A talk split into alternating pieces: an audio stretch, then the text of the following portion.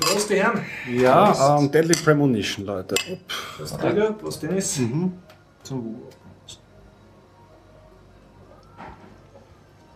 Willkommen beim Biertaucher. Und nach langer Zeit wieder direkt aus der Zypresse hören Sie den Biertaucher Podcast 224 mit Dennis?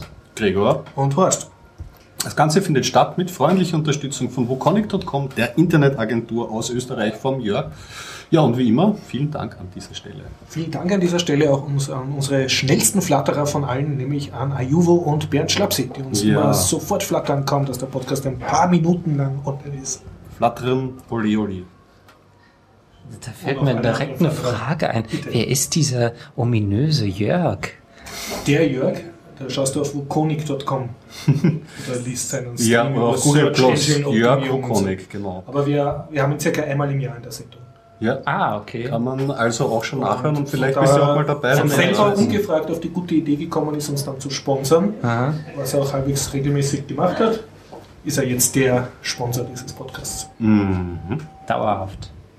Ja, das ist ein, ein Studienfall von passt auch so. Sponsor, er bereichert uns mit seinen Erfahrungen auch. Auf jeden Fall, der ist Ah. ja jedes Jahr auf dieser. Ähm, Pioneer Festival war er diesmal nicht, und, Okay. aber er, er hat gesagt, er kommt bald wieder mal nach, Wien. na, das wäre schön. Also Das machen Grüße an dich, Jörg. Genau. Schöne Grüße. genau. Über dich wird schon geredet. Der Jörg, über den man spricht. Okay, liebe Leute, habt ihr etwas, was ihr erzählen wollt? Dennis schaut ganz entgeistert. Äh, was? Erzähl. ähm, ja, also jetzt ganz frisch. Ähm, ich habe gerade durch Zufall Fefe gelesen und bin auf das Thema TrueCrypt und VeraCrypt äh, gestoßen. Ähm, und als zweites Thema hätte ich das schnellste Fahrrad der Welt, allerdings unmotorisiert. Es gibt auch ein motorisiertes schnelles Fahrrad, das ist noch schneller, aber das ist ja nicht so interessant. Ja, und vielleicht fällt mir noch was ein. Ich habe nämlich, glaube ich, noch ein Thema, was ich vergessen habe. Ja, ich habe nur ein bisschen von äh, aus Couchlanden zu berichten. Ich habe ähm, zwar dieses Jahr nicht das Slash Filmfest besucht, aber trotzdem ein bisschen dem Horror gefrönt in Form eines Spieles, nämlich Deadly Premonition. Und ich habe mir eine Serie angeschaut, über die kann ich mir vielleicht auch ein bisschen ähm, darüber reden. Äh, The Boondocks, das ist eine ähm, animierte äh, Serie für Erwachsene. Das sind so die zwei. Okay, ähm, ich kann berichten, dass ich sehr fleißig blogge und äh, versuche jetzt mal so einen monatlichen Kalender zu bloggen und ein wöchentliches Links-I-Like-Posting zu machen, also wo ich die Links, die ich die Woche lang gut gefunden habe, hinein tue, damit auf meiner Homepage regelmäßig neue Sachen drauf sind. Das habe ich hiermit auch schon erzählt. Und sonst kann ich berichten, ich war Wahlkämpfen für die Grünen, so Prospekte austeilen und habe eine fesche Uniformjacke angehabt. Wow. Erzählen. Steht ja uns bevor, die Wahl, ja.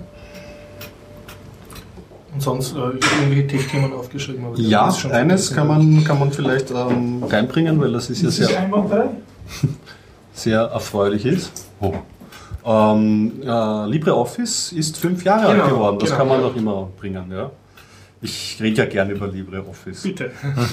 Nein, nein, ich weiß nicht gar nicht, ich, ich meine, das, ja, ich rede zwar gern drüber, aber ich weiß Verwendest nicht. du auch LibreOffice? Ich verwende Wollte auch ich LibreOffice, ja natürlich, natürlich. Und nicht OpenOffice. Es gab ja einige ähm, Windows-User, denen ich mal so OpenOffice in den frühen Mhm. Jahren verpasst habe und die sind Aber das dann einfach, ja genau, richtig, immer auf OpenOffice geblieben. Aber die versuche ich immer so schrittweise ähm, auch auf ich meine, die sind ja auch falschen bringen. Betriebssystem. Ja. Okay. Pause hier vielleicht. Aber. Mhm. Wo waren wir stehen geblieben? Hm. Wir sitzen doch. Ja. ähm, gesprächlich. Gesprächlich bei den Themen, glaube ich. Ich wollte gerade eins, eins mal ähm, einchecken. Ja, bei LibreOffice, natürlich. LibreOffice, fünfter ganz fünfter genau, ja. Geburtstag, genau. Und Und kann man noch nicht mal reden. David, was kannst du empfehlen? Es geht gerade um das Essen, was ich Ja, das essen möchte. Ein absolutes. Wichtiges. Döner-Sandwich zum Beispiel. Ähm, Für Anfang Was? der Döner mit Reis und Salat. wozu hätten Sie jetzt am meisten Lust? Was würden Sie jetzt gerne essen? Empfehle ihm das teuerste.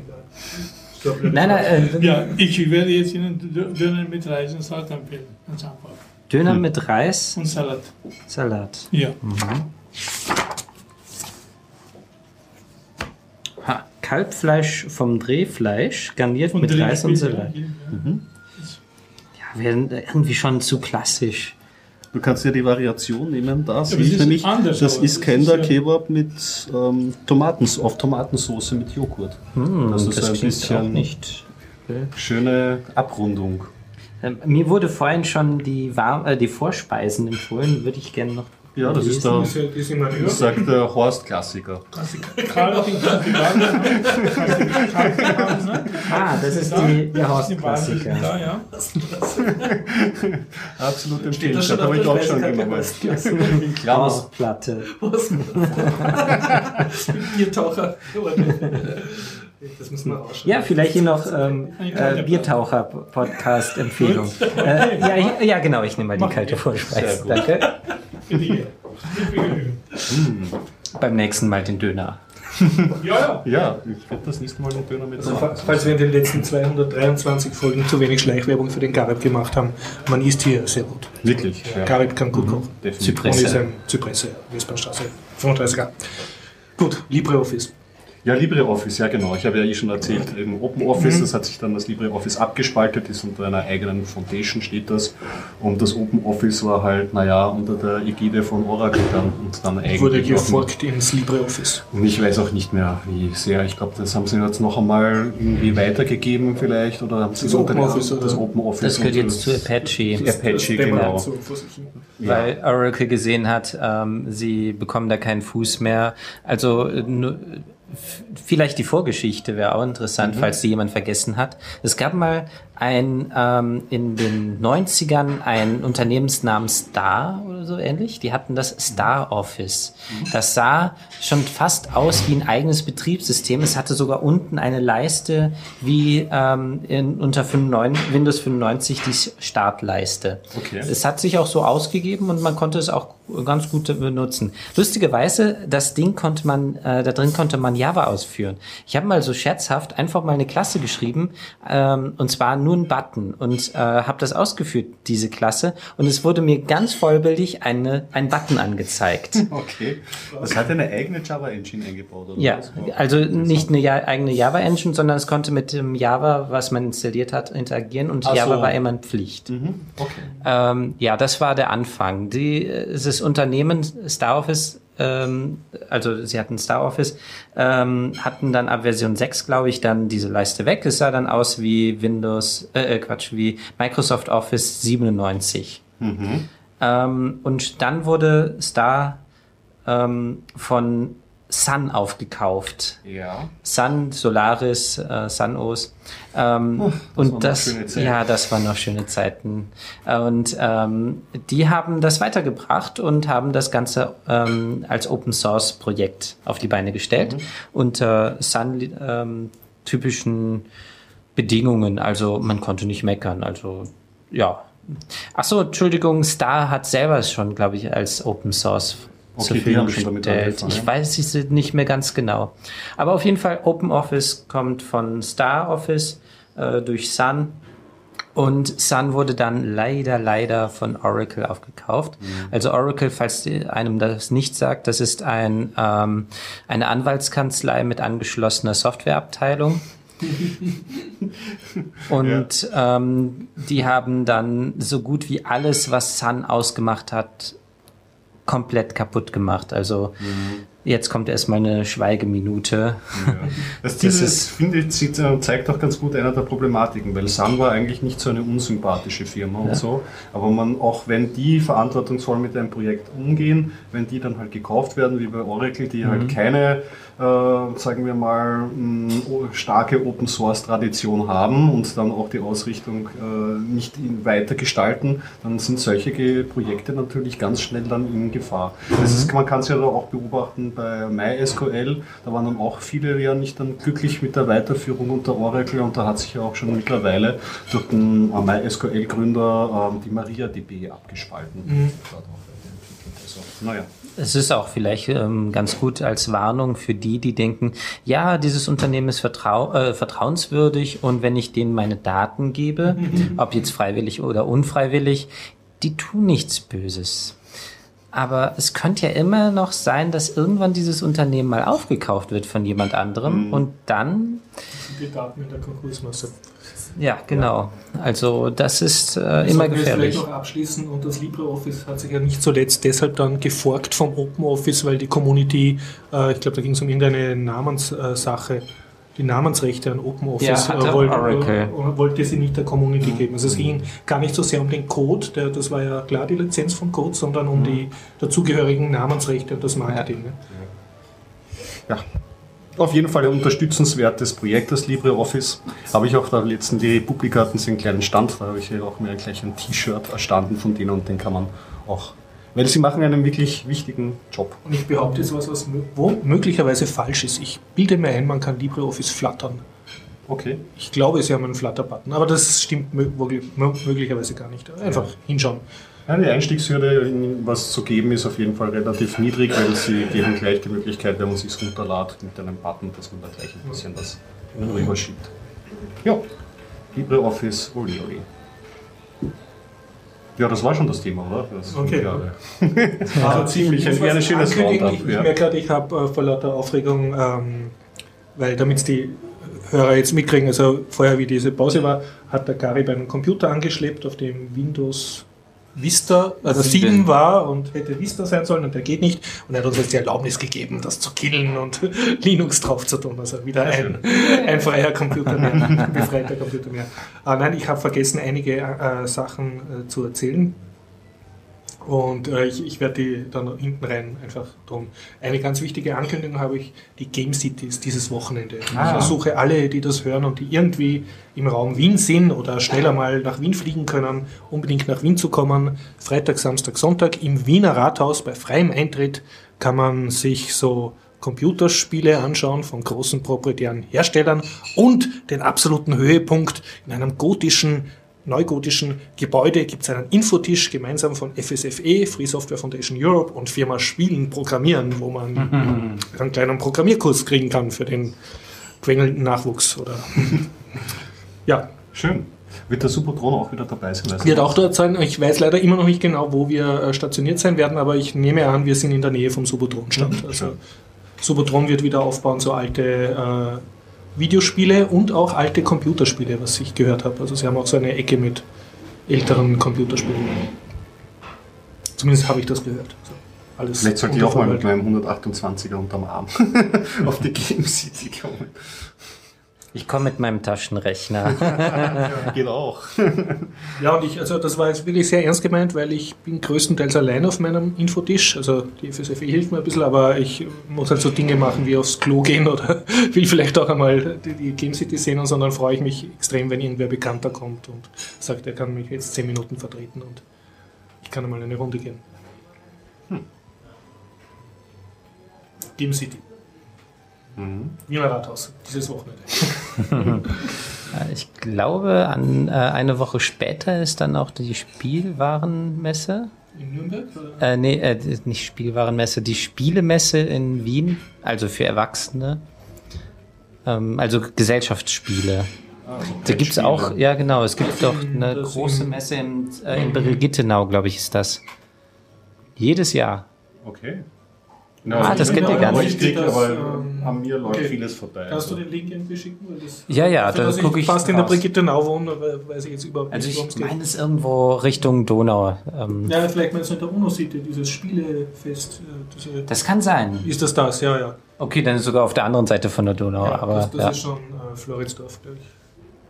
Uno City, ist das Oder nicht? Ähm, äh, beiden. Transdanubien auf jeden Fall. ja. Ausland. nicht, nicht wirklich Wien, WNS-Bilder und so. Okay.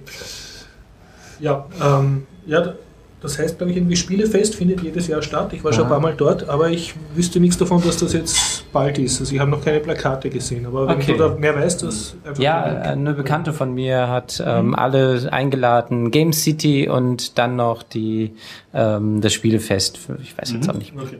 Ja, passt. Können wir gemeinsam hingehen. Ja, und ähm, die Erwachsenen-Spiele spielen. Genau. Ja, am besten bewegt man sich an den. Oh Gott, das ist eine schlechte Überleitung. Den Fahrrad dorthin vielleicht. Umweltfreundlich. Und man möchte ja besonders schnell dort sein. Das nächste Thema. Ja, ich habe einen. Wow, Wahnsinn! Erste Überleitung in 224 Folgen. Ich, ich knüpfe vielleicht da auf etwas ungewohnte Art. Ja, ich habe ein super tolles, teures ähm, Spielzeug zu Hause. Das nennt sich Fahrrad. Hightech. Äh, und ähm, Fahrräder sind eigentlich eine tolle Sache. Ähm, ich habe aber nicht Ein ein. Hamster, sein Hamsterrad. Das ist mein Fahrrad, genau. Ja. Äh, ich habe nämlich untypischerweise keinen Aufrechtsitzer, sondern ein Liegefahrrad. Und ich wäre heute sogar, oh, Dankeschön, ähm, mit dem Liegefahrrad hierher gekommen, wenn ich mehr Zeit gehabt hätte und nicht so nach Regen ausgesehen hätte. Es hat zwar ja heute nicht geregnet, aber es sah ein bisschen nach Regen aus. Und ich habe keine, kein Schutzblech, da werde ich pitschepatsche nass. Ja, Ähm, das kein so Liegerad mit einer komplett zugeschweißten da komme ich gleich noch zu. Also ich habe ein offenes, dreirädiges, also ich habe vorne wow. zwei Räder, Wow. hinten ein Rad ähm, und liege da richtig schön gemütlich drin und gebe Gas. Und die Antrieb, der Antrieb ist dann vorn oder hinten? Also, Der Antrieb ist hinten, also Ja. ich selber ähm, habe die Kurbel, also da, wo die Füße Ja, ja. ich einklicke, sind vorne und zwar ganz vorne, sind noch vor den das Vorderrädern. heißt, das ist eine riesige Kette nach hinten. Ja, äh, ich habe jetzt auch gerade die Kette erneuert. Ich musste drei Stück kaufen, um die zu erneuern. Ähm, und die dann auch noch zusammennieten und so weiter. Das ist schon ein bisschen Aufwand, aber ja, man kann es auch Kannst du unter einem Lastwagen durchfahren? Äh, unter einem Lastwagen nicht, aber unter den typischen Absperrungen. Am Supermarkt schon. Oder ähm, wenn irgendwo Forststraße steht und da ist eine Schranke, unter den kann ich herfahren. Ich muss nur den Kopf ein bisschen zur Seite bewegen, komme ich unten drunter her. Absolut ja. kein Problem. Ähm, alle anderen müssen absteigen oder sowas. Ich fahre drunter her. Und sonst Ja. gefühlt, also fühlst du dich im, im Verkehr irgendwie mehr gefährdet, weil du ja doch um einiges tiefer mit dem Ähm, Gesicht als, als der typische Fahrer. Ich stelle mal die Frage anders. Also die typische Frage, die man bekommt, ist, wird man da nicht totgefahren? Und, Bist nicht totgefahren, genau. und meine typische Antwort wäre darauf, ja, ja, mehrmals täglich. Das ist echt ein dickes Problem. Und du bist ja auch mit dem Gesicht halbwegs in Auspuffhöhe, ne? Ja, das ist das einzige Problem. Auspuffhöhe ist wirklich etwas, was nicht so schön ist. Ähm, aber ich könnte mir eine Maske oder so anziehen. Äh, es ist das Oder so Einzige. einen aufklappbaren Schnorchel wie ein U-Boot. Ne? ja. Wow. In meinem Leben wurde ich erst einmal mit meinem Liegerad übersehen, da hatte ich allerdings noch ein zweirädriges und es wäre auch wurscht gewesen, was ich für ein Fahrrad gefahren wäre oder ob ich Fußgänger gewesen wäre. Die Frau hat überhaupt nicht hingeschaut. Ah, okay. Und ja, es ist aber nichts passiert, Gott sei Dank. Komplett unverletzt. Äh, nur das Auto hat einen kleinen Schaden abbekommen. Mein Fahrrad blieb ganz. Und ähm, ja, was ich erzählen wollte ist, ähm, es gibt dann eben dieses schnellste Fahrrad, gerade ähm, in Der Kanada, das hat hund, über 130 km/h geschafft. Es handelt sich Mit dabei Muskelkraft, mit Muskelkraft Ja. und ohne Wind. Mhm. Ähm, es ist so gebaut, dass es ein Liegefahrrad ist, ein zweirädriges mit, einem, mit einer Verkleidung. Ähm, er hat vorne eine Kurbel, wie bei mir auch. Also die Kurbel ist vor dem Vorderrad. Er greift also über das Vorderrad mit den Beinen ähm, und er liegt so drin, dass ähm, er nichts sehen kann. Also selbst wenn die Verkleidung nicht wäre, er könnte gar nichts sehen. Das wäre unmöglich. Also eine Spiegelkonstruktion könnte man machen mit so einem. Er hat eine Kamera drin und Bildschirme. Cool, ja. Wow. Ja, ähm. Äh, jetzt habe ich den Namen vergessen, aber ich werde auf jeden Fall. Auf YouTube und weiter. Ja, ist auf YouTube und auf Heise haben sie es zufällig Ja. geschrieben. Äh, Das sind dieselben Typen, die auch das erste Mannkraftbetriebene Fl äh, Fluggerät gebaut haben. Was so große, größer ist als eine Boeing Das ist ein 747. Flutter-Ding. oder? Genau, richtig. Äh, die haben dieses Fahrrad gebaut und sie hatten vorher schon Fahrräder, die haben da gerade Ja. Das sind die Urmuskelkraft-Freaks. Genau, sozusagen. richtig. Mhm. Und ähm, ja, was mich zuerst mal gewundert hat, ist, wieso Kameras? Wieso benutzen die nicht Kunst, äh, durchsichtiges Kunststoff oder so? Es hätte nichts genützt, die, dieses, ähm, de, de, der man Rahmen. mit den Beinen nach oben liegt. Oder? Genau, dieser Ja. Rahmen ist nicht durchsichtig. Den kann man Mhm. auch nicht durchsichtig bauen. Da muss ja auch was äh, aushalten. Und das wäre nicht möglich gewesen. Mhm. Also deswegen ist der dort im Dunkeln und hat zwei Bildschirme und Kameras. Ähm, statt dass es durchsichtig ist. ein Periskop gewesen. Ich habe mir dieses Video angeschaut und auch den Aufbau und so weiter angeschaut. Ähm, es hat gar keine Gangschaltung, ist mir aufgefallen. Der Aha. Typ ist, äh, musste erst angeschoben werden, damit er Ja. ein bestimmtes Tempo von 20 km/h erreicht und dann konnte er Das ist ja lostreten. stabil. Mhm. Und der hat es dann tatsächlich auf über 130 km/h geschafft, was schon ziemlich viel ist. Hast du kapiert, hat er so kleine Stützradeln oder wenn er zu langsam Nein. wird, kippt er zur Seite? Der, der hat nur die beiden Räder, die in einer Spur sind, also Ja. nicht nebeneinander, sondern in einer Ja, Spur. aber was macht er, wenn er zu langsam wird? Wie kippt er hält- um. Da kippt er um. Das Ja, ja, man ist, kann auch ist sehen, dass er. Ja, genau. Das ist nicht dafür ausgelegt. Auch nicht für Kurven oder Also sowas. es hat keinen Fahrradständer sozusagen.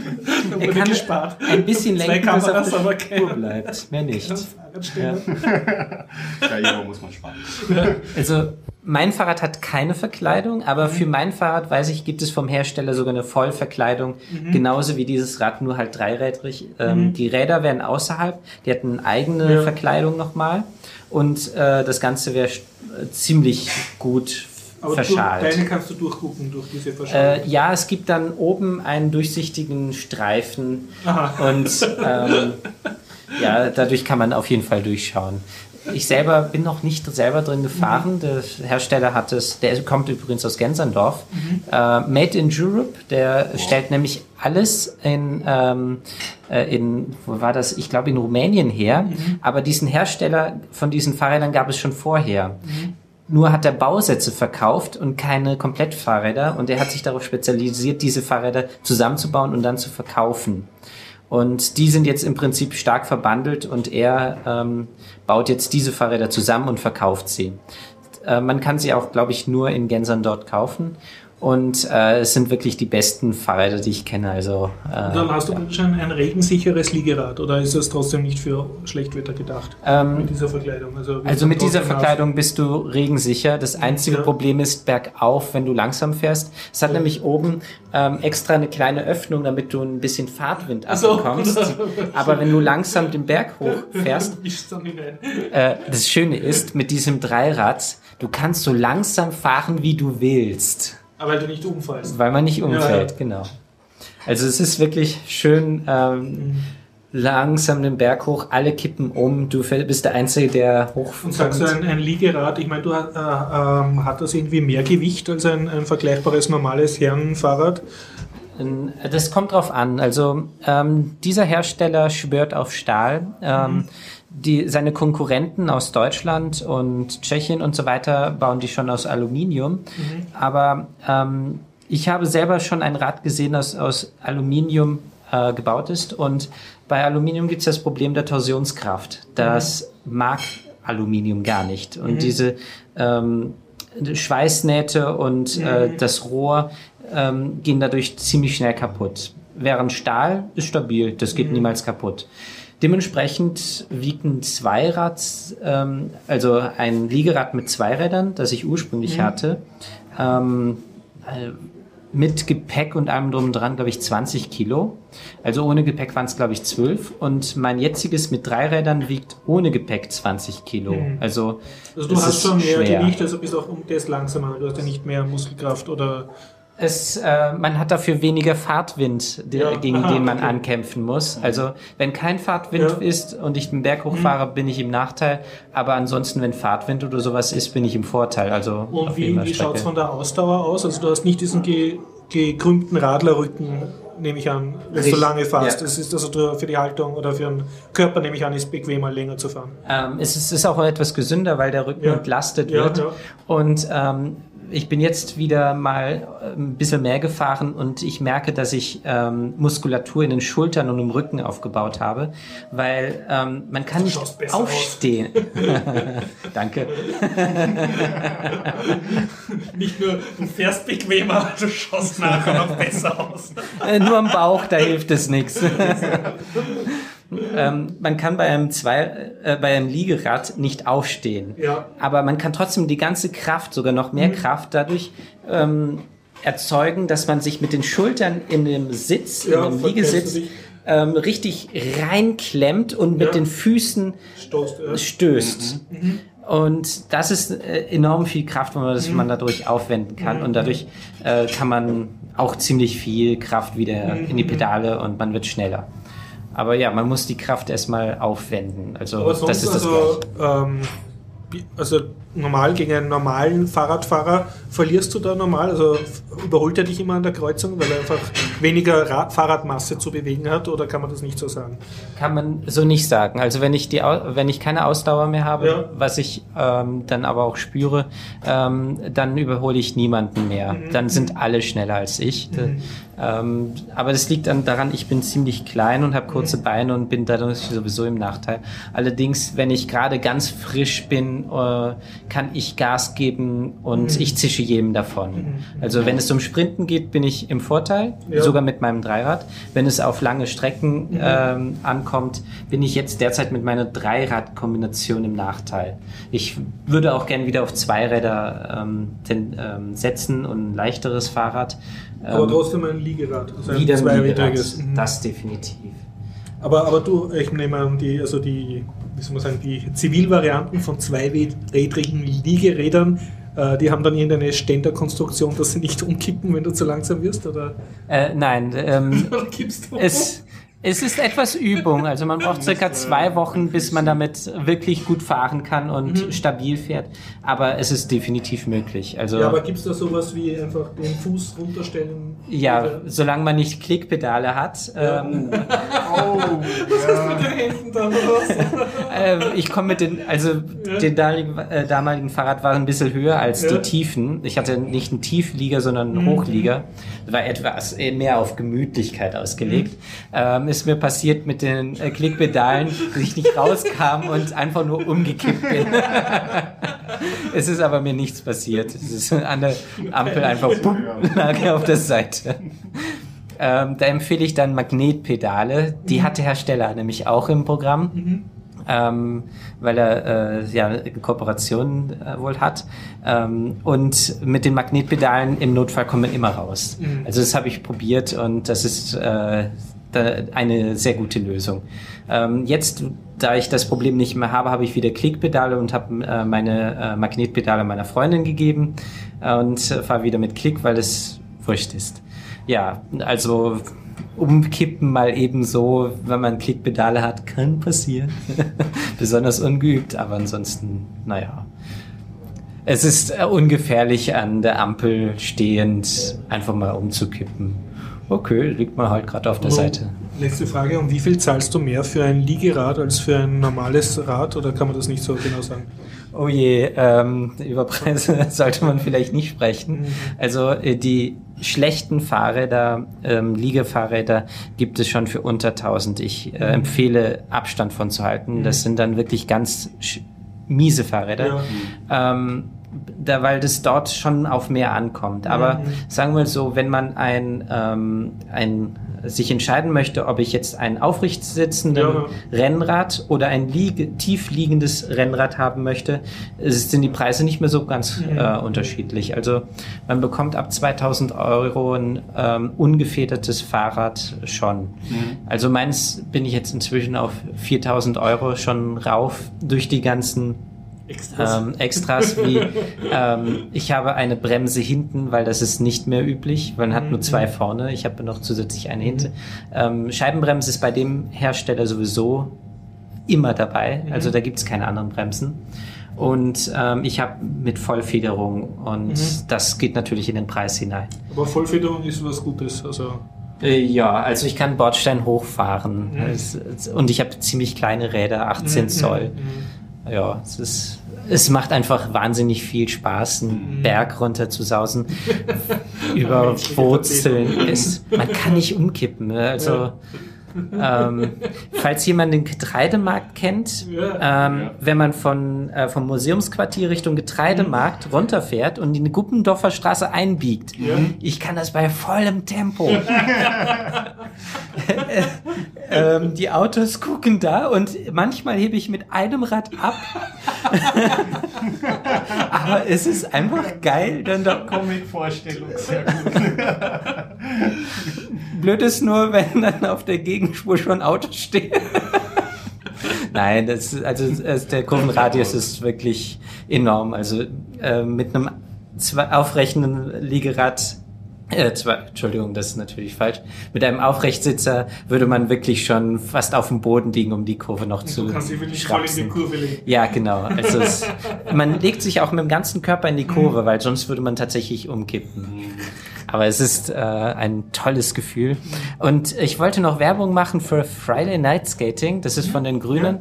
Jede Woche, allerdings nur noch bis zum 9.10., glaube ich. Dann ist es das, jetzt letzte jede Mal. Woche? Das ist nicht immer nur einmal im Monat. Nee, das, äh, was du meinst, ist ähm, Critical Mass. Das ist nur einmal im Monat okay, und zwar am dritten Freitag des Monats. Mhm. Und direkt im Anschluss ähm, im Sommer ist immer Friday Friday Night Skating. Und das sind alle, ich habe gedacht, das ist nicht so Rollerblade. Ähm, Ja, Friday Night. Skating ist eigentlich mehr Rollerblade, aber man kann auch als Fahrradfahrer dort sein. Okay. Also- ich war einmal dabei, aber es war sehr demütigend, weil da ist ein Typ äh, mitgelaufen. Ja, das Und er der hat mich streckenweise überholt und ich war am Fahrrad. Das kann man sehr zu denken Ja. Es gibt da anstrengende Strecken, da ist man zu Fuß tatsächlich besser dran. Grüner Berg, die Strecke, boah, das ist eine Qual für mich bergauf. Mein Fahrrad ist auf Schnellfahren, nicht auf Mhm. Bergfahren ausgelegt. Und äh, die, ist, ich habe auch diesen Läufer schon erlebt. Also, Also oh. hat er mehr. ja, ja, der ist schon öfters Also mitgelaufen. Der letzte Schlafig von gekommen. Ja. Äh, und ich habe vor, am Freitag, wenn es nicht regnet, mitzufahren. Mhm. Und äh, da kann, wer möchte, jemand äh, das Fahrrad anschauen. Cool, ja. Ja. Super. Liegerad. Schnell. 130 km/h. ich nicht. Okay. So, ich hab noch einen glaub, ich Film dann. Ja. Ah ja, genau, da hast du noch einen Film, genau. zum schöner Leben Richtig, ja. Ich glaube, vom Fahrrad zu dem nächsten Thema werde ich keine elegante Überleitung schaffen. Äh, soll ich mal kurz... Du mal, du hast einen Horrorfilm oder Spiel? Oder? Ein, ein, ein Horrorspiel, ja? Horrorspiel, äh, also jetzt so, äh, äh, so, so Psychoterror mit Wohnungskollegen oder, oder Brettspiel? Oder, Nein, nein, das ist schon am Computer zu spielen, Okay, okay. Unter, unter PC, also Mhm. unter, unter Windows. Und das, ähm, ich habe mir das im Humble Bundle gekauft. Und ähm, ja, ich habe das gesehen, habe den Titel gesehen, Deadly Premonition, tödliche Vorahnungen, heißt, das, heißt das Game. Und äh, wie ich mich darüber informiert habe, ist mir schon aufgefallen, dass dieses Spiel die äh, Spielewelt so ziemlich äh, teilt, also sehr polarisiert. Und ich muss einen Disclaimer jetzt, bevor ich, egal was ich jetzt nachher sagen werde über dieses Spiel oder so, kauft euch dieses Spiel nicht. Aha. Es ist wirklich, es ist, Eine es ist, es ist, es ist eine Warnung, ja. Es ist, es ist instabil, es stürzt Aha. laufend ab, es stürzt wirklich, wirklich, äh, man, man Du kann hast doch erwähnt, dass es in die Hand beißen. Computer, äh, Betriebssystem spielen Ja, muss. es ist natürlich auch in Windows ist natürlich Mhm. auch ähm, ähm, nicht so sympathisch. Und das Spiel selber von der Mechanik oder so, Mhm. die es bietet, ist grottenschlecht, kann man Aha. sagen. Grottenschlecht. Und der Erfinder selber, ich habe ja auch ein, Mhm. ein Ding, das ist ein, ein, ein ähm, Asiate, der Hi- Hidetaka, Mhm. ähm, Hidetaka Suhiro, Su, Suehiro, ähm, Spitzname Sveri, der kommt auch Mhm. Mal so im Spiel Mhm. vor, dass er, dieser Spitzname. Ähm, sagt auch selber von sich, er kann eigentlich nicht verstehen, das ist eigentlich nach ähm, objektiven Standpunkten ein wirklich, wirklich übles Spiel. Und es ist ihm nicht klar, warum, Kindesweglegung. warum, ja, warum, warum die Leute, Leute da trotzdem, trotzdem ähm, darauf Eine äh, neue Dimension dass, von dass, dass sich da, Publikumsbeschimpfung dass sich da auch wirkliche Hardcore-Fans dafür, für, Aha, ja. und, ähm, dafür gebildet haben und so. Und ich muss sagen, wir haben uns wirklich Mühe gegeben. Wir, wir waren Ja. Mhm. teilweise wirklich am Abbrechen. Wir haben es zwei Tage liegen lassen, weil Abstürze und Spielzeit verloren. Okay. Und wir haben uns aber durchgebissen. Und warum? Also worum geht's? Also in Deadly äh, Premonition ist ein wie kann man es beschreiben? Ein Open World Mystery Horror Thriller. Ja? Mhm. Du spielst einen. Ja, du spielst eigentlich, ähm, es werden immer wieder Vergleiche gezogen ähm, zu Twin Peaks. Ja? Ja. Du bist ja ein FBI-Ermittler, ähm, es geschieht im, Ähm, genau, es, ähm, es geschieht in, in so einem kleinen, weiß ich, so wie in einem Stephen King-Roman, im Staate Maine oder Ja, so. ja, ja. Der Ort heißt Greenvale, dort Okay. gibt es eine kleine Polizeistation. Das Du Ganze ist so eine Art, Art Grafik-Adventure oder bist du in der 3D? Ego-Perspektive und, und rennst herum? Du bist in der Ego, also nicht Ego, sondern Third-Person-Perspektive. Mhm. Also du siehst halt Und- Max halt so. Richtig, und die, die Story wird dann durch Cutscenes erzählt, beziehungsweise wenn du Charaktere triffst, dann halt auch durch Textkästchen. Ja? Aber du rennst nicht mit der Schrotflinte herum und ballerst auf alles. Auch mittlerweile, Also, äh, zwischendurch, zwischendurch schon. Zwischendurch schon. Aber du kannst die Waffe einstecken, also Ja, so im ja. Alltag brauchst du die Waffe Mhm. nicht. Ja? Und ähm, du bist eben der Ermittler Morgan York ja, und Mhm. bietest doch jedem gleich irgendwie so, dich als York anzusprechen. Ähm, triffst auf die, ähm, auf die Polizistin Emily gleich am Mhm. Anfang, die führt dich zum Tatort. Und beim Intro siehst du gleich, ein Großvater geht so mit zwei Zwillingen ähm, Mhm. in den Wald und findet dort ähm, eine Serviererin, eine ehemalige von einem Diner auf einem Baum ähm, aufgespannt, so in Jesus-Pose und eben ermordet, ein Ritualmord. Ja. Und du lernst halt im Laufe deiner Ermittlungen die Polizisten von dort kennen. Es gibt so einen ähm, wirklichen, ähm, so einen äh, Oberpolizisten, der immer so, den, du nennst ihn persönlich immer nur den Monarchen, weil er sich immer so herrschaftlich aufführt. Und noch dann einen, einen natürlich äh, tr trotteligen ähm, Polizisten und eben die Emily, die so auch ein bisschen das Love Interest ist. Und du lernst halt so die Leute ähm, dort kennen. Und dadurch, dass es ein Open-World-Ansatz ist, also du, du, du spielst dann wirklich so tageweise durch und ähm, kannst diesen ganzen Ort erkunden und besuchen. Also du kriegst keine spezielle Mission, wo du wann sein musst. Es ist halt so wie bei GTA, du hast irgendwie so eine Hauptmission, du weißt so, wenn du gewisse Punkte und Okay. Dialoge anstoßt, da geht jetzt irgendwie Okay, ein Abenteuer okay. weiter. Aber du kannst den ganzen Tag damit auch verbringen zu angeln. Ja? Also den Kollegen, dem ich zugeschaut habe, hat Ja. einen eine Angelvorliebe. Ich habe sehr, ich hab sehr lange Angeln zugeschaut. Ja. Dieses, dieses Spiel bietet auch nicht viel ähm, Abwechslung in der musikalischen Untermalung. Ja, ja. Dieses Angelthema hat eingebrannt in den Oh also ich kann- ich, ich habe das dann nicht mehr rausgebracht teilweise. Ja.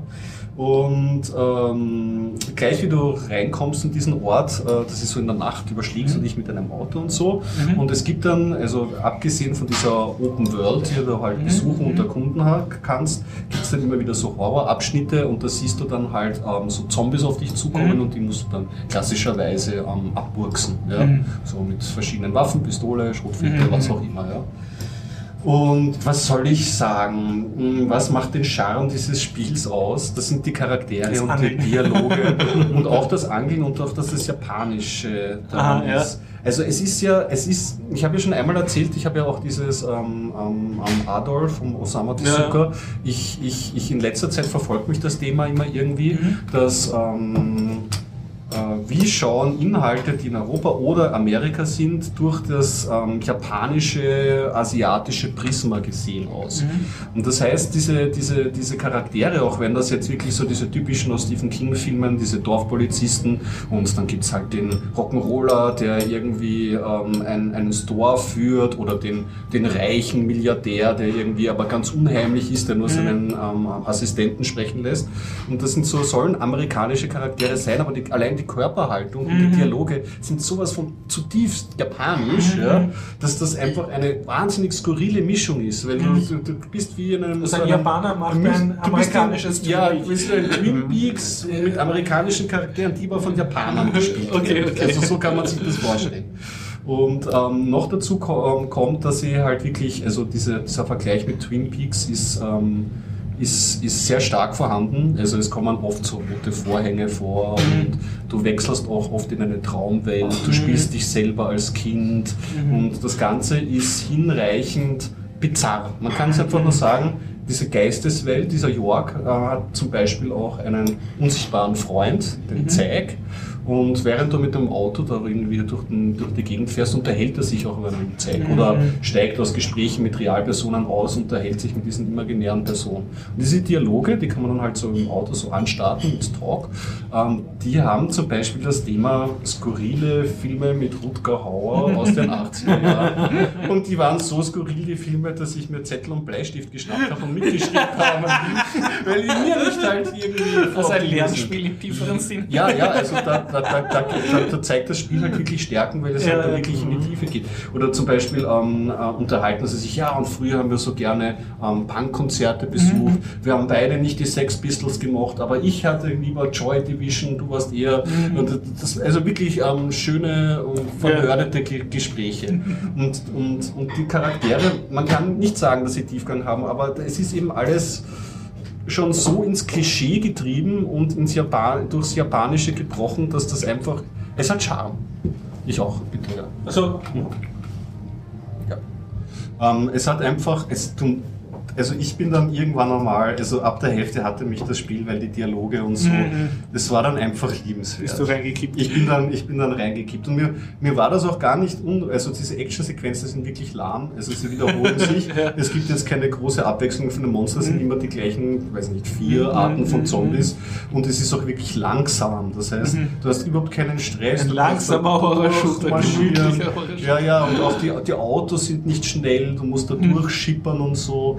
Und du bist dann aber irgendwie so ab der Hälfte, weil du kannst ja, also dadurch, sie haben es wirklich so Open World gemacht, dass ähm, sie haben ein Zeitkonzept, das geht irgendwie so Tag Mhm. und Nacht und du kannst die Leute unter, unter, und wenn du untertags irgendwie durch die Gegend fährst, siehst du dann auf einmal, okay, in dem Auto sitzt gerade deine ähm, Hotelwirtin, deine ähm, also sehr alte Mhm. Hotelwirtin und die fährt dann irgendwie durch oder du kannst eine Verdächtige einfach so einmal, also wir hatten ähm, erst am, am, am Anfang haben wir uns im Ort nicht ausgekannt und sind sehr hungrig geworden. Jetzt sind wir in jedes Haus irgendwie eingebrochen und haben da irgendwie schon Verdächtige gefunden und mit denen wir uns unterhalten konnten. Also du kommst irgendwie in diese Welt irgendwie sehr schön ein rein.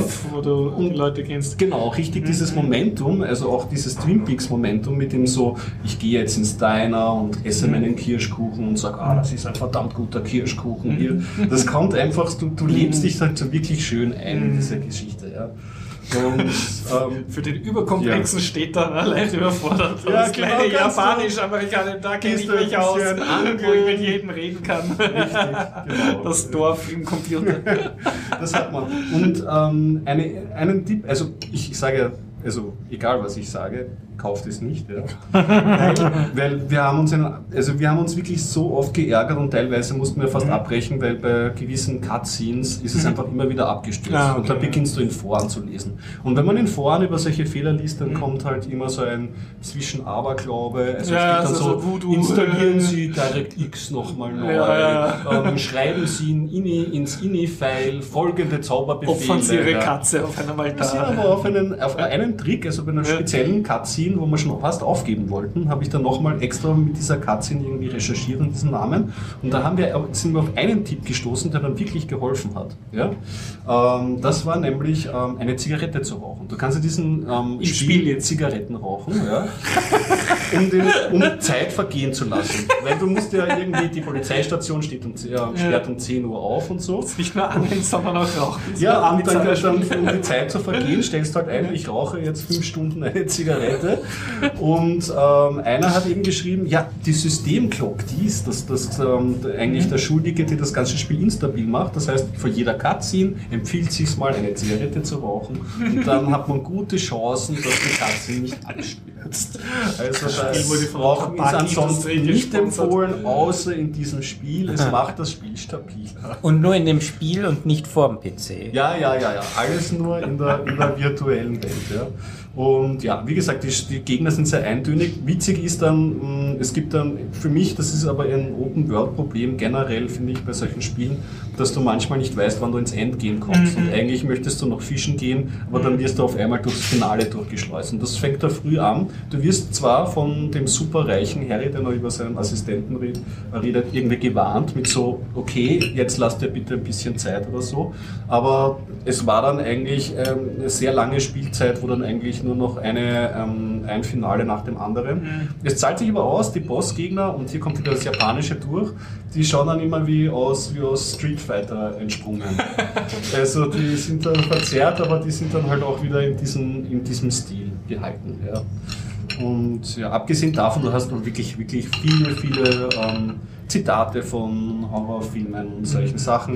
Und die Handlung muss man sagen, sie wollten, sie, das ist auch das Sympathische und Tragische gleichzeitig, sie wollten halt zu viel. Das ist ja das Problem, was Horrorserien auch haben. Da gibt es nicht nur einen Grusel, die knarrende Tür oder den Geist, sondern da gibt es gleich einmal, weiß ich nicht. Das Äh, kleine Kind. ja, kleine Kinder, sowieso unheimliche zuhauf und dann noch diesen Plot und da gibt es noch eine unheimlich aufgeschlüsselt wird sowieso sehr wenig, du kannst es auch kaum verstehen.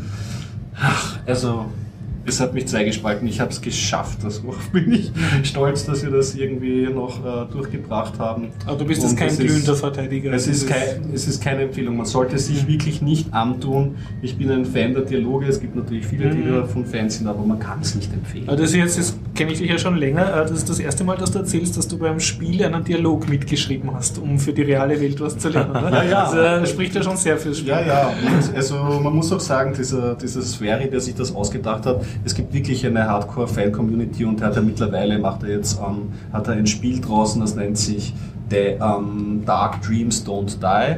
Ähm, ich habe gedacht, das ist so eine Art Nachfolger, ist aber ein episodisches Adventure-Game, so von dem, was ich jetzt gelesen habe. Aber naja, so viel dazu. Es ist ein, ein skurriles Stück Software, kann man sagen. Ein sehr instabiles, skurriles Stück Software. Ja. Ähm, Agent York Morgan. ich kann einen, einen Film, einen Kinofilm, zwei Ja, sogar, das ist in und out, oder? War das so? Passend zu Rutger Hauer. Ja. Ähm, nicht, ja, okay, vielleicht passend, also, passend zu äh, äh, äh, gewalttätigen Kinofilmen. Ich habe meine, ich habe 10 Euro gezahlt, glaube ich, für eine BMW-Werbung, die hat geheißen Mission Impossible. Okay. Ah ja, ja, ja, Habe ich gesehen jetzt. Mhm. Also, wenn man gerne Geld zahlt für deutsche Autowerbung. ja, Das ist entscheidend. Das ist doch sonst auch immer so in, in James Bonds werden ja ja, ja, also eine einzige durchorchestrierte BMW-Werbung. Also ich habe es Ja. genau erkannt. Nur einmal der österreichische Bundeskanzler, der auch prompt erst wieder angeschossen und dann stirbt er, fährt Mercedes. Ah. Tja, Loser, ne? der stirbt ne? Die Okay, coolen das, ja, die, das kommt ja auch Wien vor in diesem Ja, Fall, das, ist, das war auch der, ein bisschen der Reiz. Also wir haben mehrere Leute, und ja, jetzt schauen wir. Und äh, etwas, was irgendwie lustig war, also eine Szene ist in der U3-Station Schottenring, Ah. Entschuldigung, die U3, was rede ich, U2-Station Schottenring gedreht. Und die hat so einen Abgang, also man fährt, geht da mit einer Rolltreppe unter den Donaukanal, da, da ist die U2-Station. Ja. Und äh, die hat so, das ist ein riesiges Stiegenhaus mit so extrem großen Betonverstrebungen drinnen.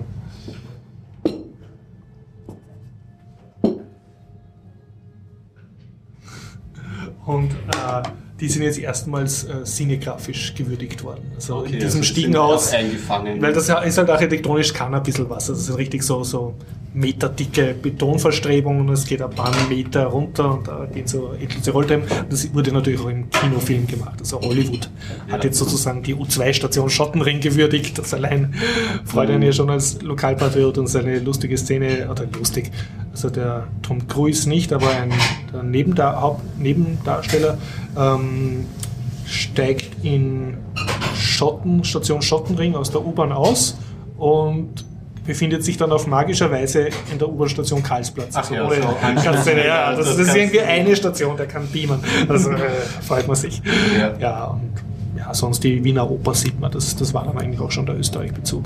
Ja, also für die Leute, die es nicht kennen, Mission Impossible ist so eine Traditionsfilmreihe von Tom Cruise. Das seiner- James Bond Abklatsch. Ja, es ist basiert ja auf einer sehr nicht. guten, einer sehr, sehr guten Serie, nämlich, Mhm. äh, weiß nicht, wann waren die 70er, ich glaube 70er, 80er? Ähm, Mission Impossible, wer es nicht kennt, äh, zu Deutsch ähm, äh, Cobra übernehmen Sie. guck Ah. mal, nehmen Kommt, Sie, genau. äh, ist älter als James Bond. Ah, okay. Meines Wissens James aus den Bond ist eigentlich 60er ein Jahren?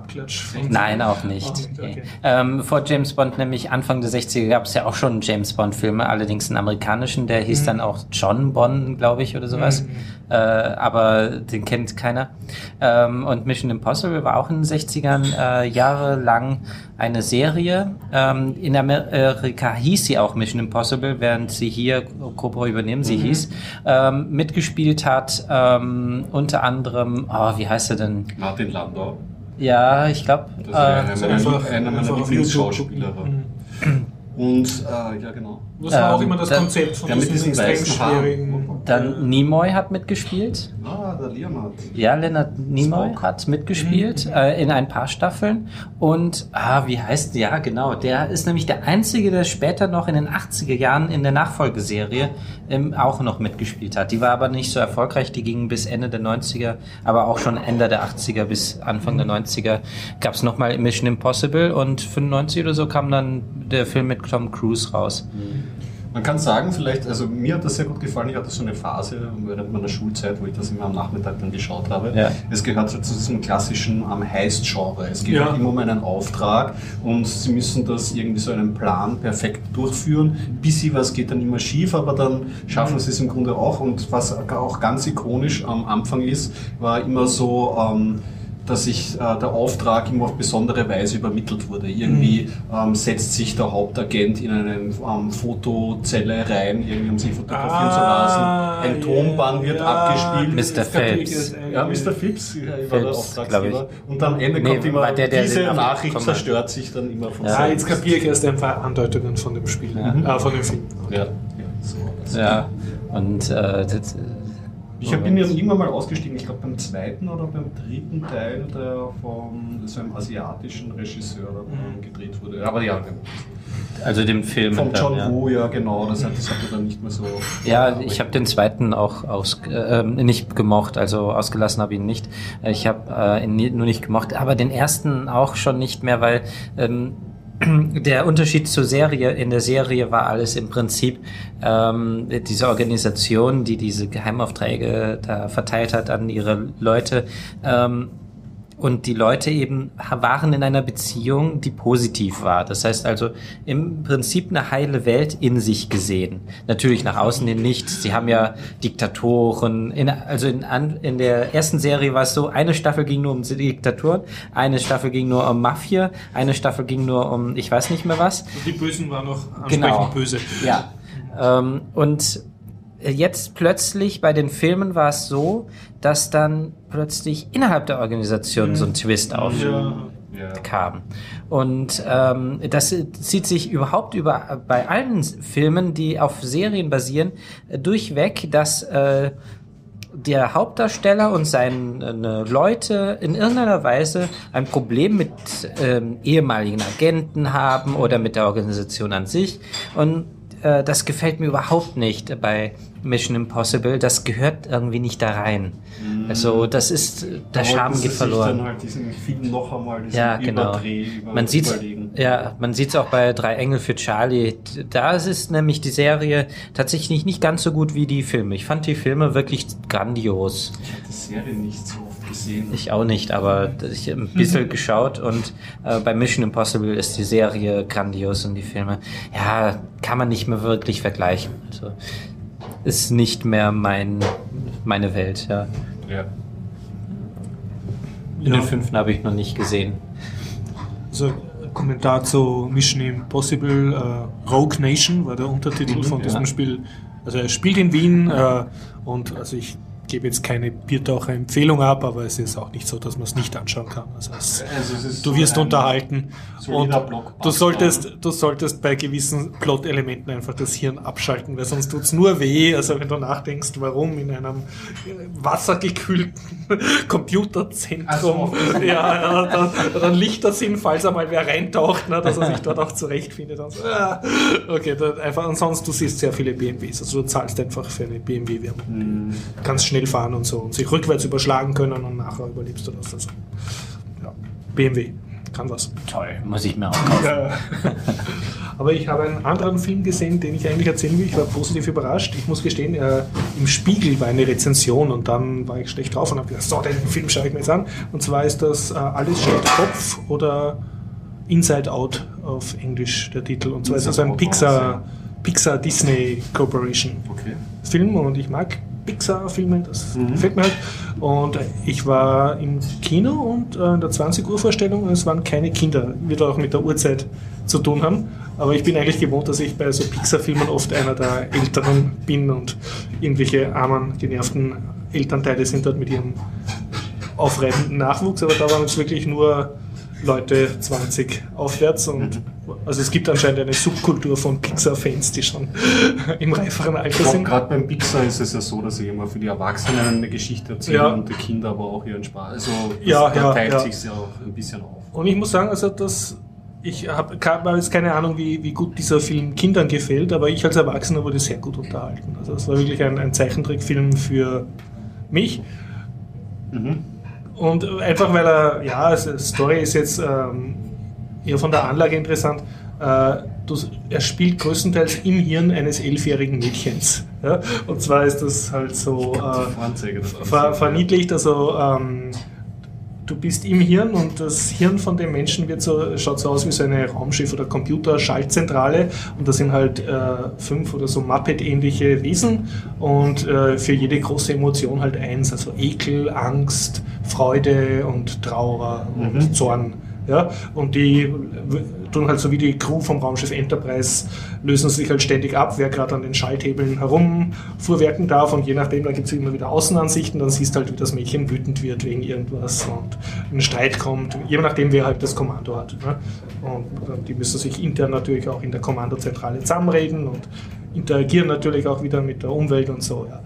Und das, das ist schon mal vom Plot her recht lustig und Mhm. auch, eigentlich finde es war auch sehr, sehr nett gemacht und die Outside-Story ist jetzt also, das Mädchen ist ein bisschen traurig, weil halt die Familie umzieht. Also sie verliert alle ihre Freunde und ihr gewohntes Leben und zieht von Minnesota nach San Francisco und so und dann streitet sie sich mit den Eltern und so. Und äh, das größten Teil vom Film spielt aber inside, also im Hirn und das Mhm. ist halt wie diese eigentlich kann man sagen, über die erste Hälfte im Film siehst du nur, wie halt die, diese Emotionen im Hirn miteinander interagieren. Alles okay? Ja. Und das ist, ist schon mal lustig. Also der, die, die Wut, also das ist ein kleiner roter Mann mit Krawatte Mhm. und wenn der das Kommando übernimmt, dann steigert er sich so in einen Jezorn rein und fängt dann auch so an zu brennen. Und Man kennt ihn als Gernot Hassknecht. Ihr nicht. Nein. das ist Aha, okay. Äh, kennt ihr die ZDF Heute Show? Nein? Da, mit äh, diese Satire?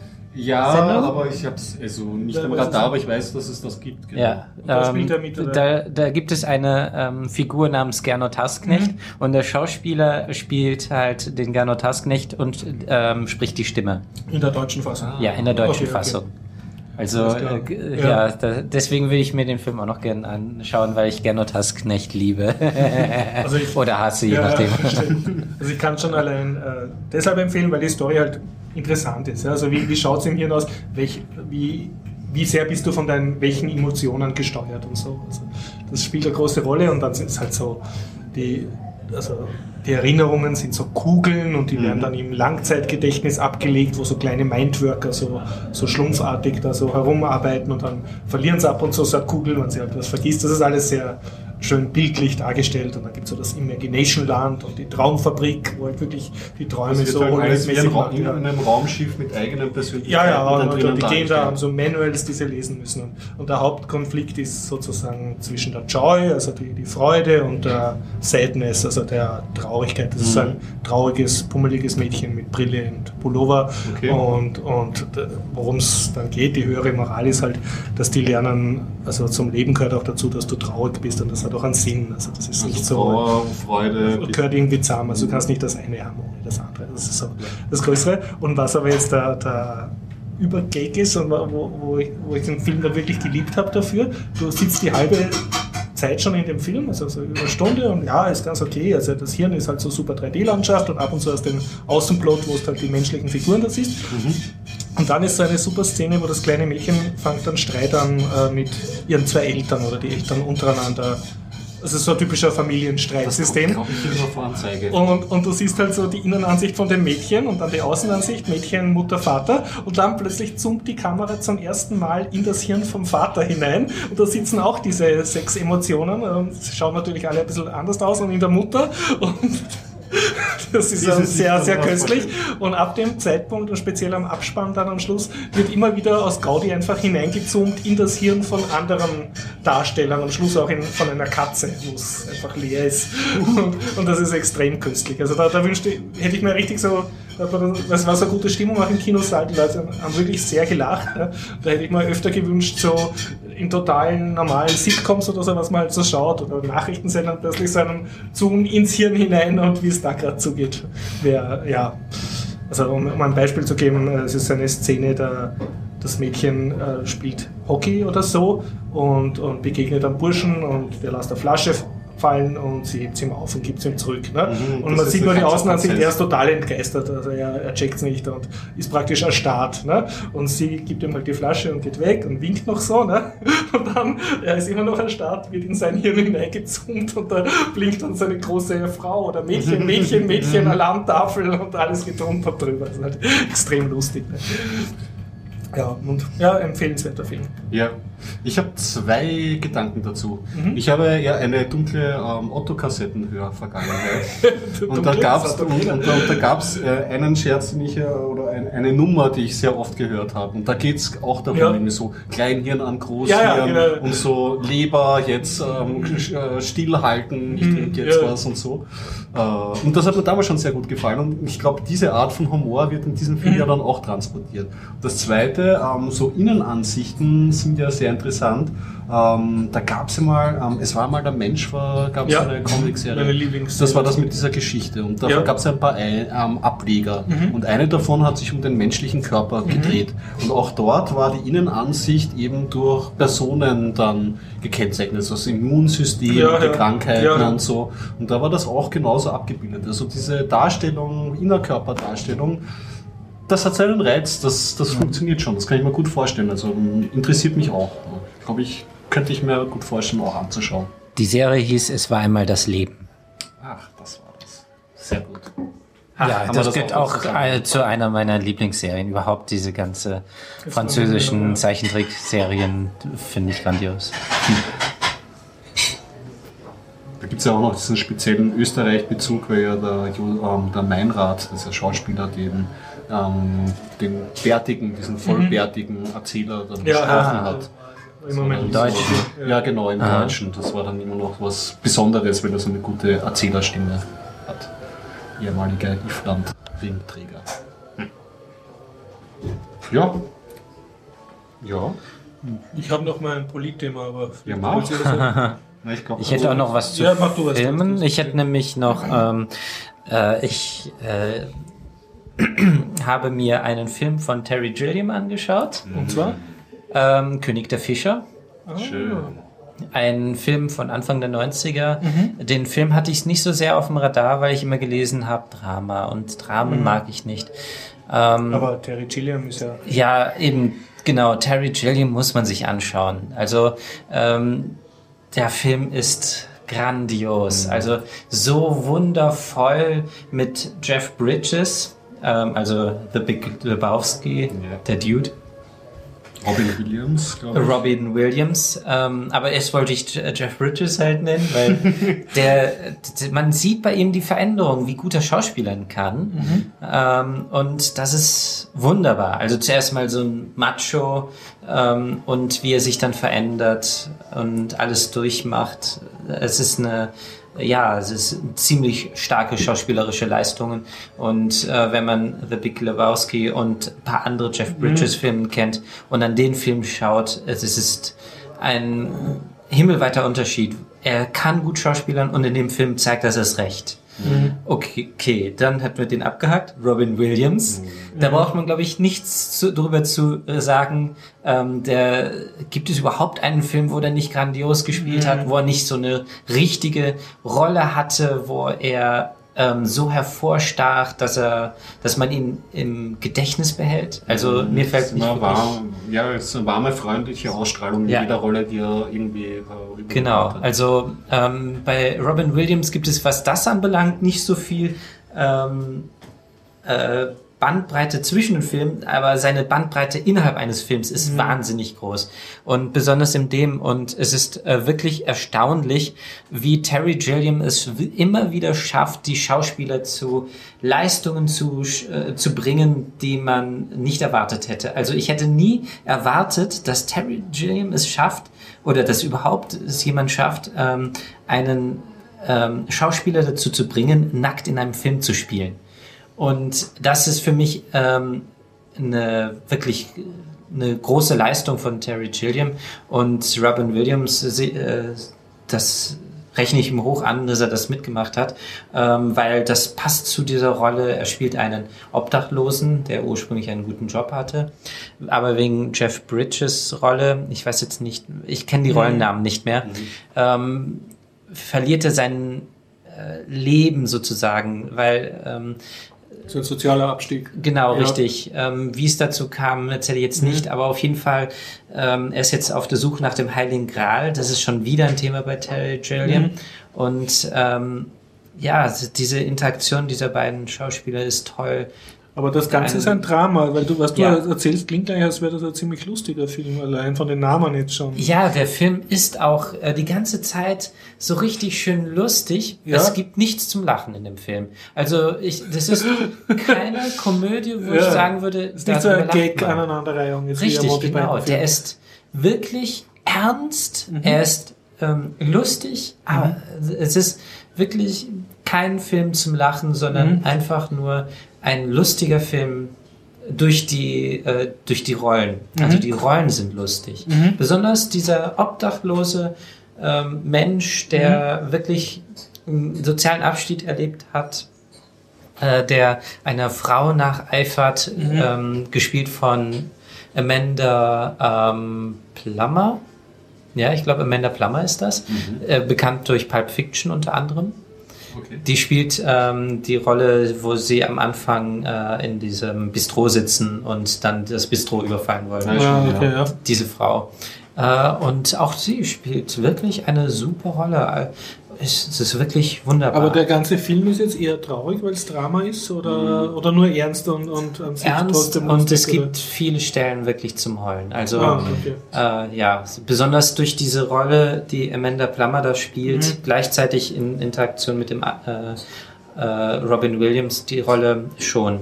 Aber was ich noch auf jeden Fall erzählen wollte, was mich wirklich überrascht hat, ist, äh, man kennt ja diese 80er Jahre Filme, diese Frauen mit diesen Dauerlocken ähm, und diese Rollen, die die spielen, die dann wirklich keine, ähm, keine Veränderung durchmachen, sondern einfach die Rolle spielen. Und Terry Gilliam hat auch so eine Rolle drin. Ähm, das ist die Freundin von der Rolle, die Jeff Bridges spielt. Mhm. Und das ist für mich die bemerkenswerteste Rolle überhaupt. Ich habe am Anfang gedacht, ah, das ist dieses Dummchen, wie in jedem Film der 80er mhm. und 90er Jahre, die einfach so da ist. gerettet werden muss. Ja, einfach nicht gerettet unter Umständen, aber jedenfalls Dummchen, die mhm. dann einfach nur da ist, damit eine Frau da ist und ähm, den als Sidekick in einer Beziehung oder sowas. Und diese Rolle ist grandios gespielt. Also es hat was Ernsthaftes, mhm. diese Rolle. Und es, sie macht auch eine Veränderung durch. Zuerst nicht, aber dann äh, merkt man, dass diese Rolle dazu da ist. Und das war wirklich das äh, Tollste überhaupt in diesem Film. Also Terry Gilliam Filme, ich kann jeden Film, den ich bisher gesehen habe, bis auf Brother Grimms, ähm, wirklich empfehlen. Brother Grimms ist halt nicht so doll, aber alle anderen sind grandios von ihm. Mhm. Und ähm, weshalb ich über Terry Gilliam reden wollte überhaupt ist, dieser Regisseur ist so unterschätzt und wird immer abgewiesen. ja, aber auch nicht ohne Grund, muss man sagen. Hast du mal Lost in La Mancha gesehen? Nein. Lost in La Mancha ist eine Dokumentation über einen Film, den Terry Gilliam machen wollte. Ja? Da geht es um einen Film über, über Don Quixote. Ah, okay. Ich habe gerade gelesen, er, er, Amazon finanziert ihm das jetzt. Ah, doch noch. Ja, ja, ja, also ja der Film. Story. ja, auf jeden Fall, wenn man über, diesen, über diese Dokumentation mhm. stolpern sollte, schaut sich das an. Mhm. Johnny Depp hätte da irgendwie also die Hauptrolle stehen sollen. Ist auch anstrengend. Es gibt, es gibt eine Szene irgendwie, da kommen sie drauf am Drehplatz, dass irgendwie ist es so irgendwo, irgendwo in der spanischen Wüste mhm. oder irgendwo in der Wüste und der Johnny Depp sitzt so, ja. Und dann kommen sie drauf, dass ihr Drehort irgendwie unter dem Gebiet eines Militärflughafens riecht so ein Düsenjet gerade durch die Scheibe Schallmauer, man sieht Johnny Depp immer so. Und ja, es geht einfach alles schief und da sieht man auch so die Tragik und er hat halt dann Ja. auch Finanzierungsschwierigkeiten. Man muss sich Ja, auch ja. nur äh, Sinn des Lebens anschauen von Monty Python. Ne? Da war er, glaube ich, auch verantwortlich für den Vorfilm. Der ist auch wunderbar von diesem Haus, das weggerudert wird und wo die Büroangestellten meutern und so. Und das war eigentlich war gedacht als Vorfilm, aber hat dann vom Budget her schon das halbe Budget aufgefressen und so. Weil der hat halt Ja, wirklich ein interessanter Regisseur. Und Ja.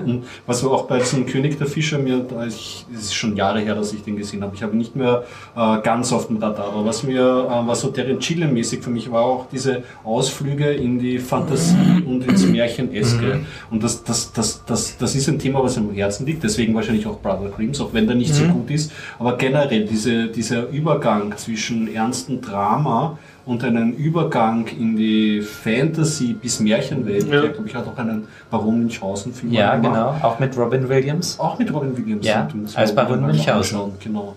Und das, das, das, das sieht man, das kann er, das macht er super und der Red Gilliam hat viel, viel zu geben. Also, Und, äh, und vor allem ist er nicht irgendwie mit Matrix verantwortlich?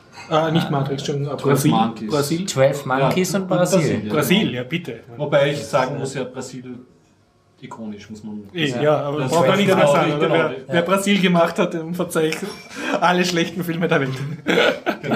Und 12 Monkeys auch. Und da spielt ja auch, ah, wie heißt dieser Schauspieler nochmal? Brad Pitt? Oder? Äh, nee, der spielt glaube ich auch mit, aber ähm, Bruce Willis. Ja. Ah, Bruce Willis hat dafür sogar gesagt, ja, ähm, wenn du nicht so viel Gage zahlst, okay, ich will, hau Hauptsache ich kann mit dem, ähm, William, Terry Williams. äh, genau, ich kann den Terry Gilliam Film Ja, mitspielen. Der ist eine gute Phase. Ja. Guten Filme, die Ja, auf jeden Fall. eine- Und Don Quixote gibt's jetzt auch äh, leider eine Hiobsbotschaft. Also damals, 2000, haben sie ja schon angefangen mit dem Dreh und es haben abgebrochen. Jetzt ähm, haben sie wieder angefangen, vor kurzem, und jetzt ist der Hauptdarsteller an äh, Drüsenkrebs, glaube ich, erkrankt und dadurch wird der Film wieder äh, maßlos in äh, die Zukunft verschoben. Also äh, es ist Pech in diesem Fall. Und Terry Gilliam sollte ähm, ursprünglich Harry Potter Regie führen. Das Ähm, wäre dann ein schöner Harry Potter geworden. die, äh, wie, äh, Das die, wie ja, heißt die genau. Buchautorin nochmal? Ja. Rolling. Ja, genau, Roland. Die wollte nämlich, dass er die Regie führt und er hat auch ja schon gesagt, aber Warner Brothers hat gesagt, nein, auf keinen Fall. ähm, Und Laut was ist jetzt Wiki- eigentlich sein Problem? Er ist zu anstrengend oder kann nicht mit Geld umgehen? Oder? ähm, er hat so einen schlechten Ruf, äh, Kassengift nennt man das auch. Achso, das heißt, er macht schöne Filme, die nichts Nichts einbringen, ja. Also er ist anschließend im Kreis mit dem Auto mehrere Minuten fahren, laut Wikipedia, und äh, hat sich so geärgert. Und wenn man sich die Filme anschaut, Terry Gilliam hätte diesen Film drehen müssen. Also das wäre sein Lebenswerk gewesen, auf jeden Fall. Ah, Achso, ne? Ja, den Ja, letzten Film, den alles, ich, ähm, den, den letzten Film, den ich gesehen habe von ihm, war SEO-Theorem mit Martin Walz in der Mhm. Hauptrolle. Und den kann man sich auch anschauen. Ich fand den, ähm, ich habe ihn, ich habe ihn nicht verstanden. Mhm. Also ganz, der große Plot, und, in dem es darum geht. Aber ähm, wenn einem schon Brasil gefallen hat, es kommen ein, ein so wunderschönes Technikdesign. Das war ja bei Brasil wunderbar, dieses Steampunkige, diese Schreibmaschinen mit diesen Lupenbildschirmen und so. Also wenn Ja, man ja. davon ähm, ähm, ähm, schon Angetan an, ist. angetan ist, dann muss man sich auf jeden Fall SEO-Theorem anschauen und dann hat man auch diese wunderbar skurrilen Charaktere, die halt immer oft, oft auftreten in Territory-Filmen. Ja. Gut. Ich habe noch ein Thema, was jetzt halt nicht Ja. passt. Ich wollte erzählen, dass ich Wahlkämpfen war. Und zwar äh, ja, äh, die letzten zwei Samstage. Und also ich, ich oute mich jetzt hier als, als Unterstützer der Grünen Partei in Wien.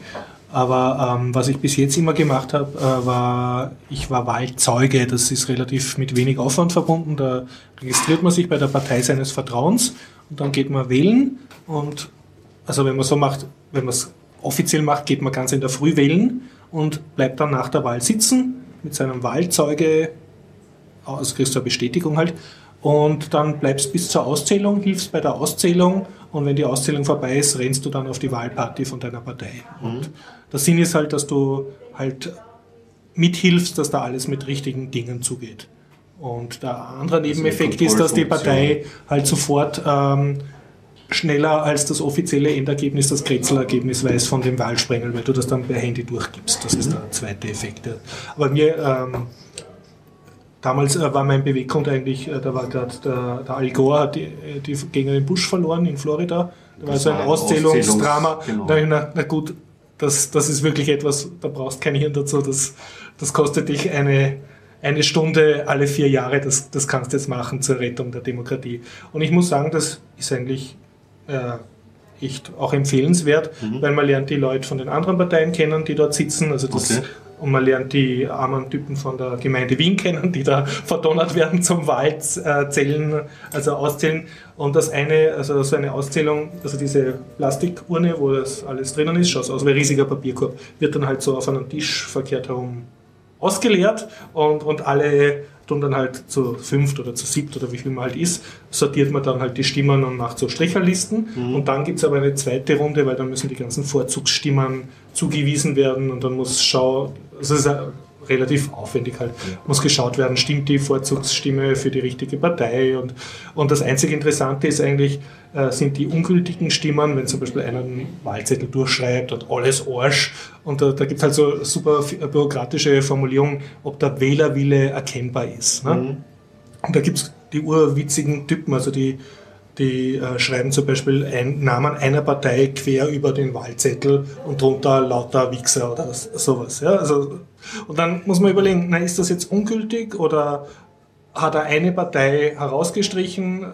Äh, und das kann man Wobei halt man ja diskutieren. Ja. An, dieser, an dieser Stelle anmerken kann, dass natürlich auch ähm, ungültig wählen ein, ein gültiges ja, Votum ja. ist und durchaus legitim. Vor allem besser als nicht besser wählen. Als nicht wählen genau. Aber es, es, muss halt, also das Kriterium ist sozusagen, ist der Wählerwille eindeutig erkennbar. Und wenn jetzt von einer Partei X jetzt zum Beispiel niemand in dieser Kommission sitzt, könnte es durchaus sein, dass jetzt zwei, drei Stimmen halt für die unter den Tisch fallen, wo man sonst diskutieren könnte. Aber also in Wien ist jetzt nicht so, dass groß die Wahlen manipuliert werden. Aber es ist halt ein Zeichen, dass man sich dafür mhm. engagiert. Okay, das habe ich bis jetzt immer gemacht und was ich aber noch nicht wirklich gemacht habe, war mich hinstellen und so Wahlzuckerln austeilen oder so Prospekte. Das bin ich halt bis jetzt noch nicht so auf die Idee gekommen. Mhm. Und jetzt habe ich das gemacht, weil ich gerne am Karmelitermarkt einkaufe am Samstag, also ja. Bauernmarkt. Und da stehen natürlich auch alle wahlwerbenden Parteien vom zweiten Bezirk.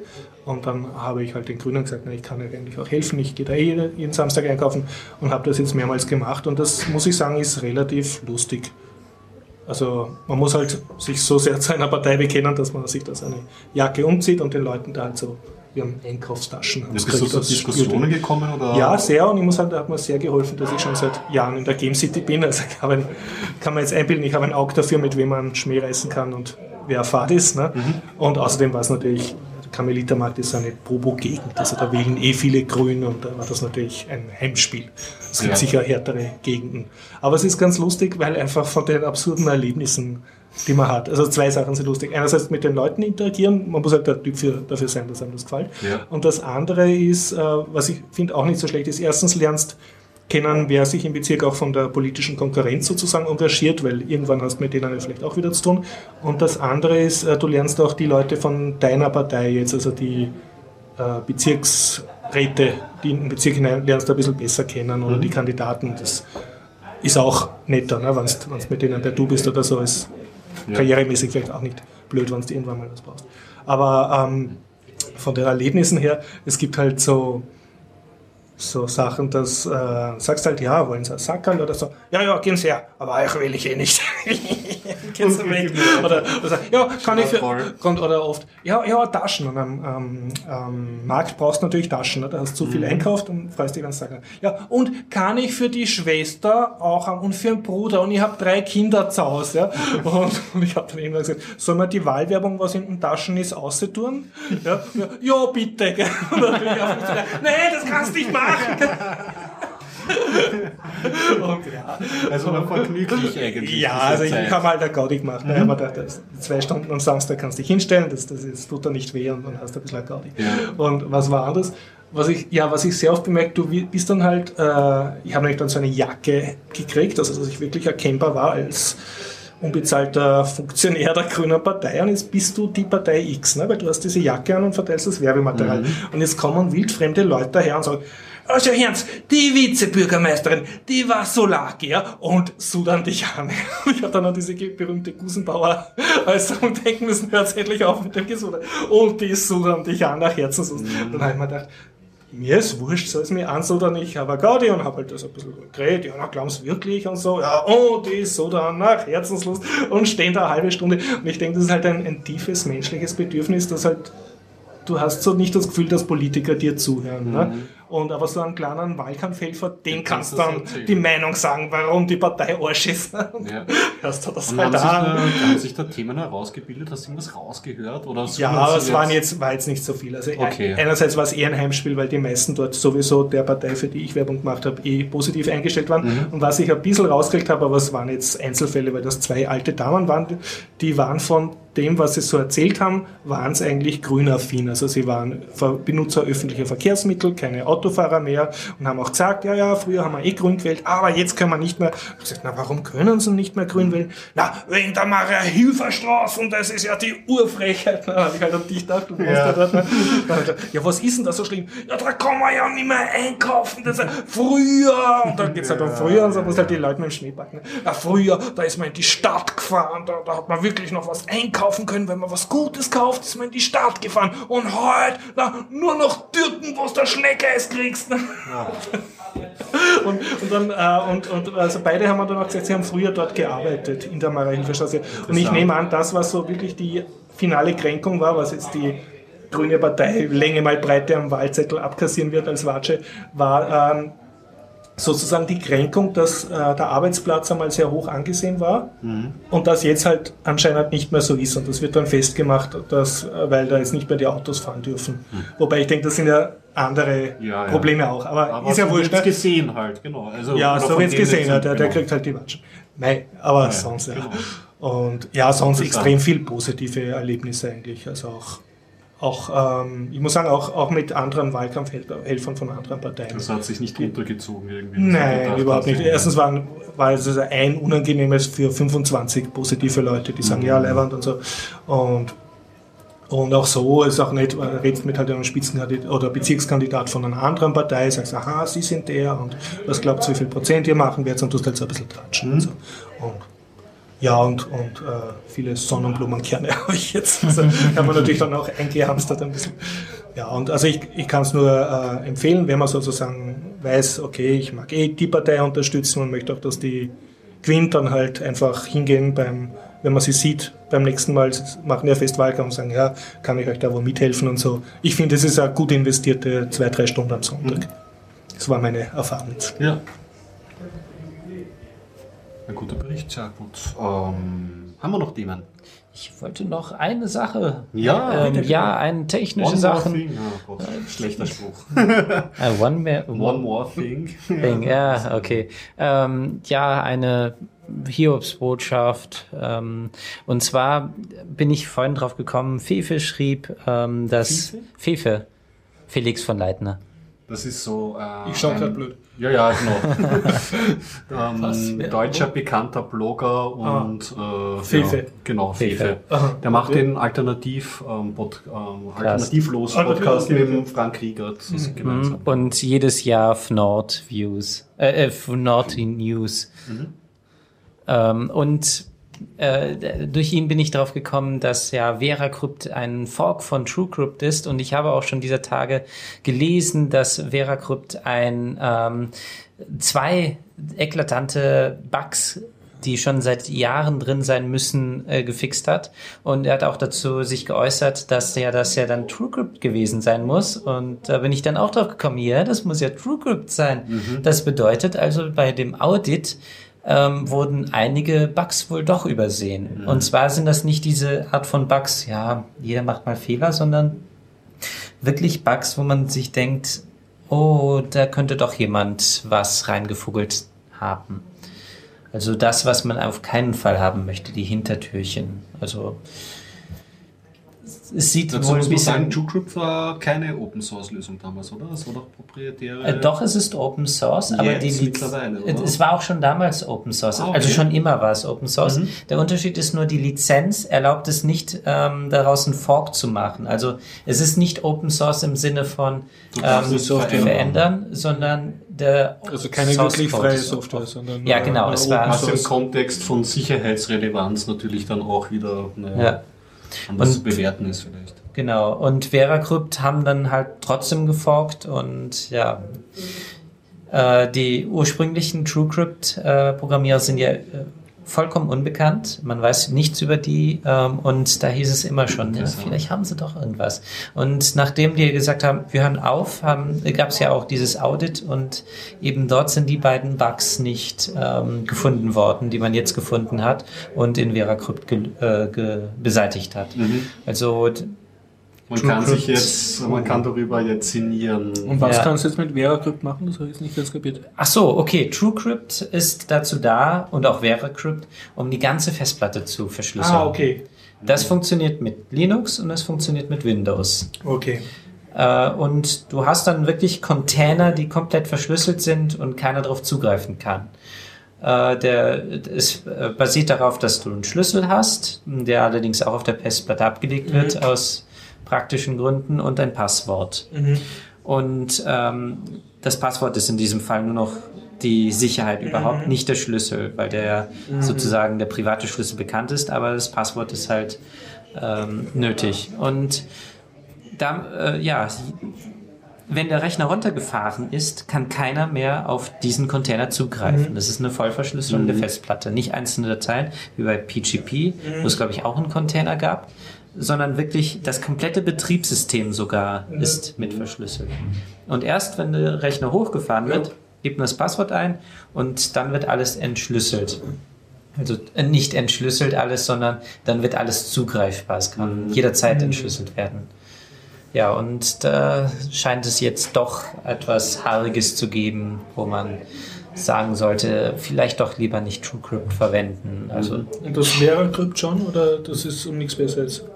Das basiert auf TrueCrypt, das ist Aha. TrueCrypt Das sozusagen. heißt, das hat Und diesen Fehler dann geerbt, oder? sie hat den Fehler geerbt, aber die beiden äh, Bugs wurden dann gefixt. Mhm. Also ähm, ein paar Jahre warten und vielleicht die unterstützen und so weiter, dann hätte man eine ordentliche Software wahrscheinlich. Man kann es wahrscheinlich jetzt schon verwenden, nur regelmäßig updaten. TrueCrypt jetzt nicht mehr verwenden.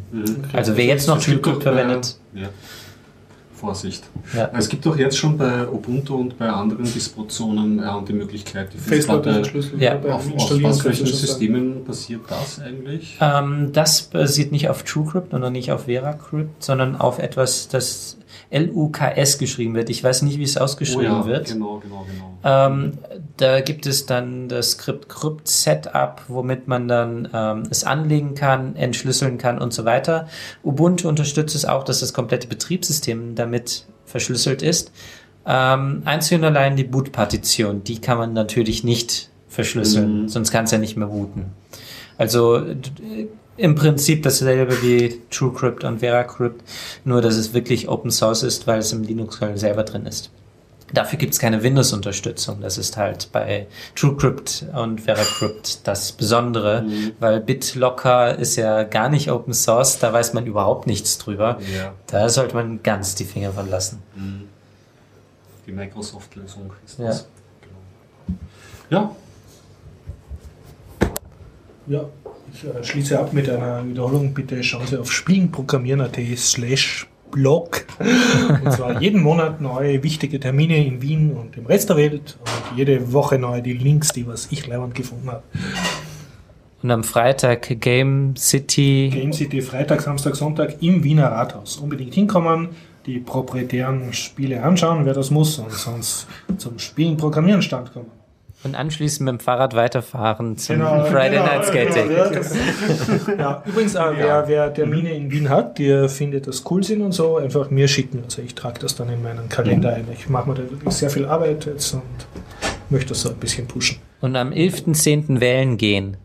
Das ist äh, selbstverständlich, Ja, bitte, aber eigentlich bitte, gut, dass du bitte. das sagst. ja.